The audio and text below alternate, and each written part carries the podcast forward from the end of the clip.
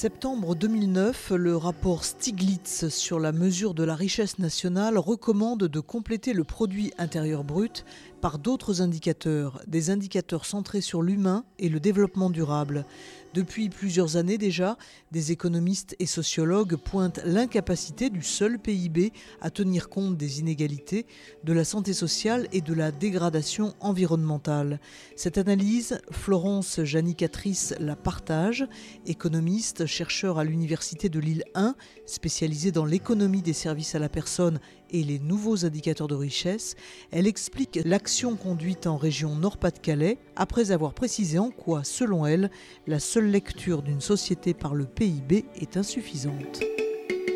Le produit intérieur brut euh, est un indicateur euh, qui euh, n'est pas né de nulle part. Il est né avant la, Seconde Guerre mondiale et puis a été véritablement mis en place au retour de la Seconde Guerre mondiale dans un double but de reconstruire les économies sur une base industrielle et marchande. Alors qu'est-ce qu'on trouve dans ce PIB produit intérieur brut, on y trouve au fond une comptabilité, c'est une forme d'agrégat euh, de euh, tous les flux monétaires des activités de production qui transitent par le marché, auxquels on a adjoint, euh, avec un peu de temps, plutôt aux alentours des années 70, finalement une forme de, de proxy des activités ou des services rendus par les administrations publiques, donc non marchandes. C'est tout cela que forme le PIB, et donc il est inscrit historiquement dans une histoire il avait des visées particulières à un instant du temps. Est-ce que ça veut dire qu'il ne concerne que les pays qui euh, déjà produisent une richesse, c'est-à-dire euh, mettant à l'écart les pays émergents? C'est justement l'un des coups de force, je pense, des indicateurs synthétiques ou agrégatifs comme le PIB, de s'appliquer euh, à l'ensemble des économies, qu'elles soient dites développées ou qu'elles soient en voie de développement. Alors probablement qu'au début des années 40, 50, le PIB n'avait pas euh, ce caractère emblématique qu'il est maintenant euh, euh, revêtu. néanmoins, pour les pays en voie de développement, son utilisation excessive comme utile fin des sociétés, et donc la maximisation du PIB ou la croissance économique, qui est finalement son équivalent fonctionnel, a commencé à être interrogée par des organisations internationales, en particulier le, le, Programme des Nations Unies pour le développement, le PNUD, qui se rendait compte qu'en cherchant uniquement comme finalité le PIB, en particulier dans les économies en voie de développement, puisque c'était votre question initiale, eh bien, euh, on se fourvoyait d'une certaine manière et peut-être obtenions-nous ou obtenait-il une certaine forme de croissance économique, mais avec un développement humain soutenable qui était tout à fait questionnable. Et tout ceci était euh, aussi lié euh, au plan d'ajustement structurel qu'avait mis de façon excessive et, et jamais interrogé à la fois le FMI et la Banque mondiale les premières interrogations autour de, la pertinence du PIB, en tout cas comme finalité. Hein. c'est surtout ça la, question qui est posée, c'est l'outil PIB en tant que finalité euh, pour les sociétés euh, a été déjà questionné dès les, précurseurs de sa conception, qui étaient par exemple Simon Kuznets euh, dans les années 30, les années 40 et 50 ensuite. il s'interrogeait sur le fait que le PIB puisse être un indicateur pertinent pour évaluer, pour estimer le bien-être finalement d'une société Et la réponse a toujours été non. Alors c'est vrai que dans les années 70, il y a eu un regain d'intérêt. Euh, alors au fond, plutôt euh, la fin des années 60, avec deux grandes catégories d'auteurs qui se sont emparés de la question. D'abord un, dénommé Tobin, que l'on connaît ensuite pour, pour la taxe Tobin, mais qui était déjà connu pour ses interrogations autour de finalement est-ce que la croissance pourra durer en tant que concept hein, Est-ce que c'est cela vers quoi nous devons aller? Et puis d'autres euh, autour du Club de Rome hein, de la fin des années 60 et du rapport Meadows qui s'interrogeait justement sur euh, la surexploitation finalement des ressources, en particulier naturelles, et de cet euh, équilibre assez fragile entre croissance de la population, croissance du capital, ressources naturelles et, services. Est-ce que cette démarche, finalement, pose les prémices de ce qu'on appelle aujourd'hui le développement durable, ou que d'autres posent plus loin en allant vers une décroissance soutenable?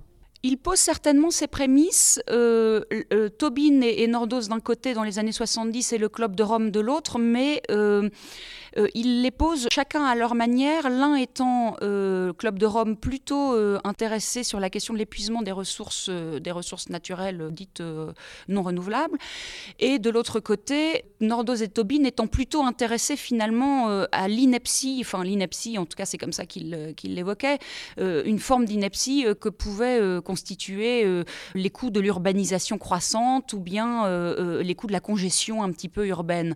Il n'avait pas, ni l'un ni l'autre, me semble-t-il, hein, à ma connaissance, véritablement fait cette espèce de synthèse qu'a constitué ensuite, depuis le rapport Brundtland, ce qu'on a pu appeler le développement durable. Pourquoi je l'appelle synthèse? Parce que je pense que ce coup de force de cette notion de développement durable, qui est en, même temps un concept un petit peu valise, a visé à réconcilier à la fois une forme d'équilibre à la fois d'une soutenabilité économique, hein, qui n'est jamais oubliée dans le développement humain ou dans le développement durable, euh, une soutenabilité euh, sociale et une soutenabilité environnementale à laquelle j'ajoute un pilier qui est quand même, de mon point de vue, transversal, mais en même temps fondamental, qui est le pilier de la bonne gouvernance ou encore de la qualité des démocraties. Donc je pense que c'est ce développement durable-là qui a réussi cette, espèce d'effet un peu syncrétique ou de synthèse un petit peu de, de l'ensemble de ces, de ces problématiques. Je pense que le phénomène, pour revenir maintenant à la deuxième partie de votre question sur, sur la décroissance, elle est un peu dans le prolongement de cette question du développement durable peut-être, mais je pense que elle vise une forme de radicalité certainement euh, utile. Après, euh, chacun, euh, chacun a les postures théoriques, épistémologiques et politiques qu'il souhaite, mais dans une forme de radicalité qui est liée probablement à l'urgence que l'on observe depuis une quinzaine d'années autour des irréversibilités qu'on est en train collectivement de construire, qui sont certainement des irréversibilités environnementales, le rapport Stern ou les, les travaux du GIEC l'ont montré d'une part, mais qui sont aussi des formes d'irréversibilité sociale sur lesquelles on insiste insuffisamment, très vraisemblablement. Revenons sur les indicateurs. On voit une évolution au fil du temps. On part de 1, 2, 3 indicateurs. Aujourd'hui, on arrive à, à, beaucoup plus. Finalement, quelle est l'utilité de ces indicateurs? Il me semble que sur des questions aussi importantes que celles de la qualité de vie, du progrès, du développement humain soutenable ou du développement durable, euh, les experts ne sont pas légitimes à eux seuls pour euh, envisager de nouveaux comptes. Et qu'il est nécessaire, et finalement c'est c'est là où j'en reviens à cette question de la gouvernance, et qu'il est nécessaire, par cette entremise de l'élaboration de nouveaux comptes et de nouveaux indicateurs, d'engager des processus euh, participatifs, élaboratifs avec les citoyens, alors dans des formes euh, plus ou moins construites, par exemple en utilisant la société civile organisée ou en, les mettant à contribution, euh, pour qu'ils réfléchissent finalement à la société que nous voulons. Il me semble que ce qui est important, c'est de réfléchir, et on ne réfléchit jamais suffisamment à ces questions, c'est de réfléchir vraiment processus, aux conditions sociales de la production de ces nouveaux indicateurs. Et cette question, elle est souvent occultée, comme si n'appartenait pas aux experts de réfléchir à cette question un peu réflexive d'une certaine manière. Je suis une militante de la réhabilitation euh, de conditions sociales qui euh, remettent le citoyen au centre de questions fondamentales du vivre ensemble. Alors c'est effectivement très idéal. Euh, parfois, on considère que de toute façon, ces formes de démocratie participative élaborative sont inefficaces efficaces et ne mèneront à rien. Euh, je n'en sais rien. Je pense que pour l'instant, tout ce qui existe sur ces questions, en particulier euh, euh, sur la question de la construction ou l'élaboration de nouveaux indicateurs, n'en est encore qu'à ses prémices.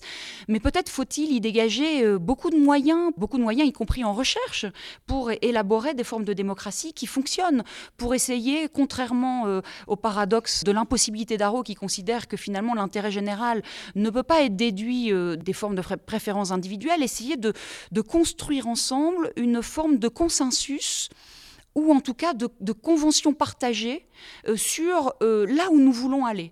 Euh, je trouve assez inadmissible, je le dis assez franco, que au fond, là où nous voulons aller, c'est la croissance économique, toujours plus de croissance économique, alors qu'on n'interroge plus ces espèces de pilotage automatique qui ont été formatés, probablement assez justement à un instant du temps, mais qui aujourd'hui, de par les usages qui en sont faits, nous fourvoient et nous conduisent droit dans le mur et nous y allons avec le sourire. On va voir quels sont les outils que vous mettez en place, justement, ces indicateurs, ce qu'ils révèlent et euh, comment vous les travaillez, c'est-à-dire euh, comment, à partir d'un, par exemple, d'un indicateur de santé sociale, on peut euh, avoir une lecture d'une société et surtout à partir de quels éléments vous vous basez pour leur donner une, une signification, une légitimité et un relief finalement. Alors c'est une question, euh, c'est une question à la fois euh, centrale, la question de la légitimation, de la légitimité dans l'élaboration de ces nouveaux comptes, et en même temps, euh, comme je le disais tout à l'heure, une question qui est insuffisamment traitée et, qui nécessite qu'en même temps que l'on cherche des cadres de justification de ces nouveaux comptes, que l'on réhabilite un petit peu ce que je pourrais appeler l'institutionnalisme dans ce qu'il a de plus noble. Bon, ça c'est un point. Maintenant, c'est vrai que pour essayer de sortir de simplement une, forme de rhétorique ou, de, de discussion autour de ces thématiques, euh, on a mis les mains dans le cambouis un peu. Alors euh, là, pour le coup, moi, avec le, Conseil régional Nord-Pas-de-Calais, qui est assez précurseur euh, dans la mise en place de nouveaux comptes pour la région, comme à la fois outil de pilotage, de nouvelles politiques publiques, mais aussi comme outil de débat public, parce qu'il ne faut pas omettre cet usage qui est, de mon point de vue, extrêmement essentiel dans le développement durable. Essayer finalement de réhabiliter le débat dans la cité à partir de ce qui nous lie hein, et, des finalités de nos sociétés. Alors nous avons, euh, avec la région Nord-Pas-de-Calais, tâtonné un petit peu, hein, essayé plusieurs, euh, euh, plusieurs manières d'élaborer ces comptes. Alors la première manière de faire, ça a été simplement de se dire finalement quels ont été des indicateurs un peu alternatifs ou complémentaires au PIB qui ont déjà gagné en légitimité, sur lesquels on pourrait s'appuyer et qu'on pourrait territorialiser dans la région Nord-Pas-de-Calais. Et donc un peu naturellement, on s'est retourné, en particulier Jean Gadret qui les avait mis en place et calculés pour la région Nord-Pas-de-Calais, on s'est retourné sur les travaux du PNUD que j'évoquais précédemment. Et euh, donc, euh, il y a eu des indicateurs qui ont été euh, construits, en particulier l'indicateur du développement humain, IDH, mais aussi l'indicateur de, de, pauvreté humaine et un indicateur de parité euh, des femmes euh, dans la gouvernance. Alors simplement, euh, évidemment, la région était à la fois très satisfaite de ce qu'il oui, dévoilait d'une réalité construite ainsi aussi par les indicateurs, mais dans le même temps était assez insatisfaite à un double regard. D'abord, ces indicateurs sont intéressants, mais restent néanmoins un peu rudimentaires, eu égard à la complexité ou à la multidimensionnalité de, de ce qu'est le vivre ensemble, la santé sociale, le développement humain durable soutenable. Et deuxièmement, se rendait compte aussi que la légitimité ne passait pas simplement du fait que des indicateurs avaient été rendus emblématiques par des acteurs institutionnels internationaux. Et du coup, euh, nous avons mis en place... Euh, euh, des prémices hein, qui sont tout à fait modifiables, amendables et que l'on peut enrichir, avec donc des, ce qu'on a appelé des forums hybrides, c'est-à-dire des groupes de travail qui regroupaient à la fois des experts, mais aussi la société civile organisée et puis des fournisseurs de données locales, sociales et environnementales sur, euh, sur la région Nord-Pas-de-Calais. Alors on avait ainsi dans nos groupes de travail euh, euh, droit au logement qui côtoyait la Banque de France, qui était assez inédit et qui travaillait ensemble sur qu'est-ce que la santé sociale du territoire. Et donc nous avons produit un indicateur de santé sociale après avoir territorialisé un baromètre des inégalités de la pauvreté, aussi appelé au niveau national le BIP 40.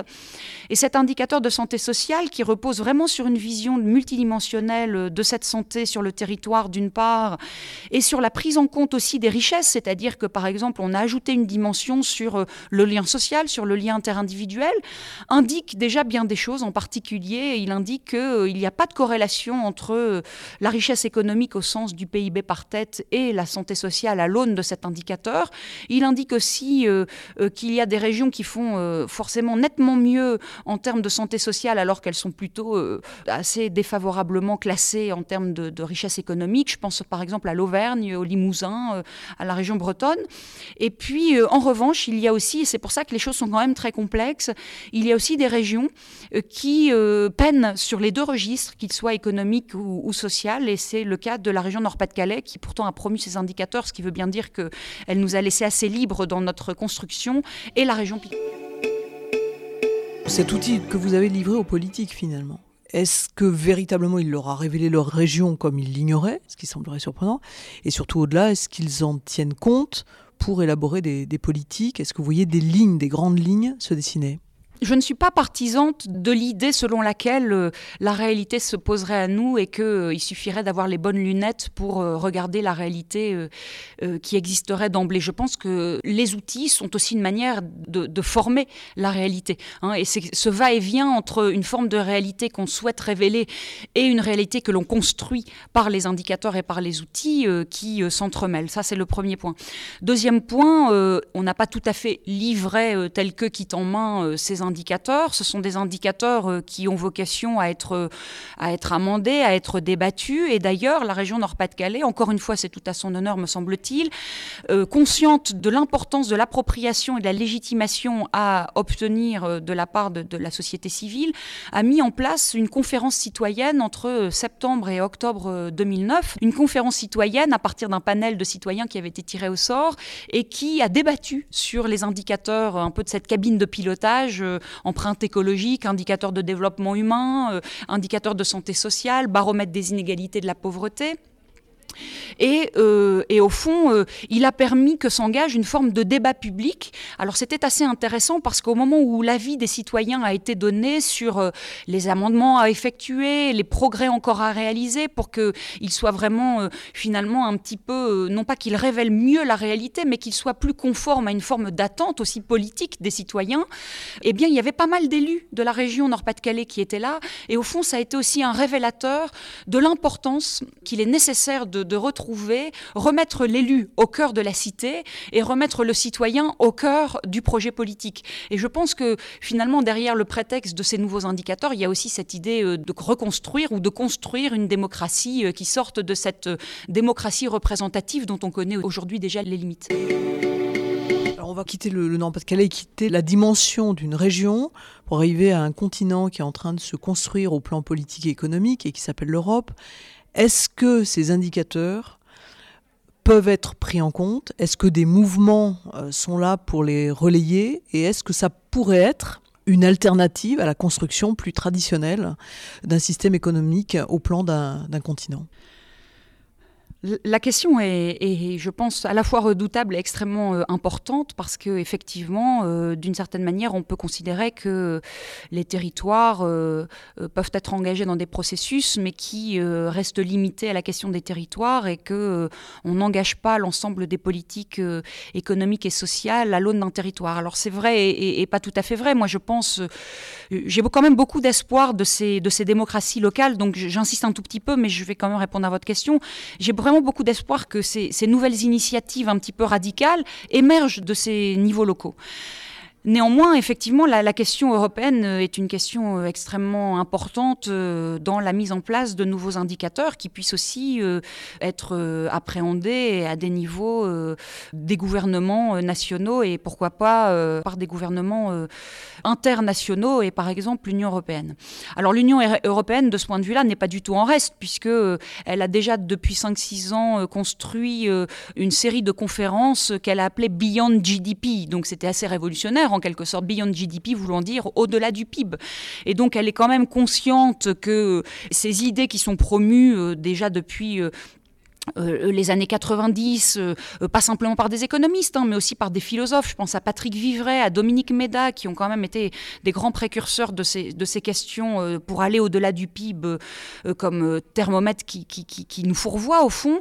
Eh bien, donc l'Union européenne n'est pas en reste sur ces questions. Maintenant, de là à savoir si, si le fait qu'il ne soit pas en reste, en tout cas pour poser les questions d'aller au-delà du PIB et la manière avec laquelle ils s'y prennent pour essayer de, d'envisager de nouvelles manières de compter qui remettent bien l'humain au centre, qui tiennent compte d'un véritable développement humain soutenable, qui relie le triptyque économique, social, environnemental et gouvernance, euh, je pense qu'on en est encore très loin. Je pense qu'on en est encore très loin parce que au niveau de l'Union européenne, il y a à mon avis un double revers.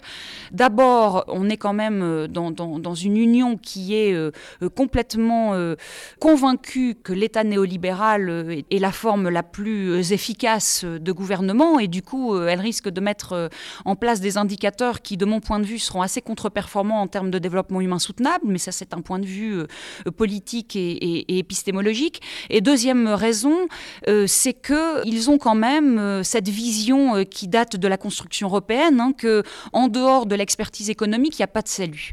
Et que d'une certaine manière, ces nouveaux comptes devront être euh, la panacée ou, la prérogative euh, assez exclusive des économistes. Et que moi, je pense que euh, autant les économistes peuvent nous aider sur un certain nombre, évidemment, de, dimensions extrêmement importantes et qu'ils ont des expertises qui sont irremplaçables, autant sur la question du développement humain soutenable, il faut absolument qu'on enrichisse cette expertise, à la fois en l'élargissant en termes pluridisciplinaires par les travaux des sociologues, par les travaux de la philosophie, qui évidemment sur cette question est la première à avoir euh, euh, des choses à dire, et puis euh, aussi en la déplaçant dans l'expertise et en acceptant ce qu'on peut appeler expertise profane, mais c'est pas du tout envisagé d'une manière méprisante. Bien au contraire, c'est réhabiliter l'expertise profane du citoyen. Et on le voit par exemple sur la question environnementale. Sur la question environnementale, il y a des indicateurs en particulier, par exemple, de biodiversité qui sont extrêmement pris en charge, élaborés aussi par des associations et qui sont extrêmement loin du champ de la pure expertise économique. C'est vrai dans le champ de la biodiversité, c'est vrai dans le champ euh, plus environnemental. L'empreinte écologique a été mise en place par WWF au départ et d'autres euh, en partenariat avec des experts économistes qui acceptaient aussi de se mettre au niveau de la citoyenneté. Toute dernière question, vous avez parlé de bien-être et de bien avoir. Est-ce qu'il faut choisir son camp ou est-ce qu'il faut réunir les deux? Je pense qu'il faut être capable de réunir les deux certainement, euh, parce que j'ai envie d'avoir un propos nuancé. Euh, en même temps, euh, nous sommes dans une société où, si je reprends notre indicateur dominant, le PIB, 70% de la production est devenue une production de services. Et probablement que la moitié à peu près de notre consommation est une consommation de services. Donc de toute façon, nous avons déjà quitté d'une certaine manière le, le, toujours plus quantitatif et nous sommes déjà dans une société où les formes un peu immatérielles s'imposent à nous. Maintenant, il me semble que cette question euh, de l'équilibre entre bien avoir et bien-être doivent être euh, pensées différemment selon que l'on est euh, dans des pays où on n'a déjà rien et dans des pays où on a déjà tout. Je vais terminer juste par ceci.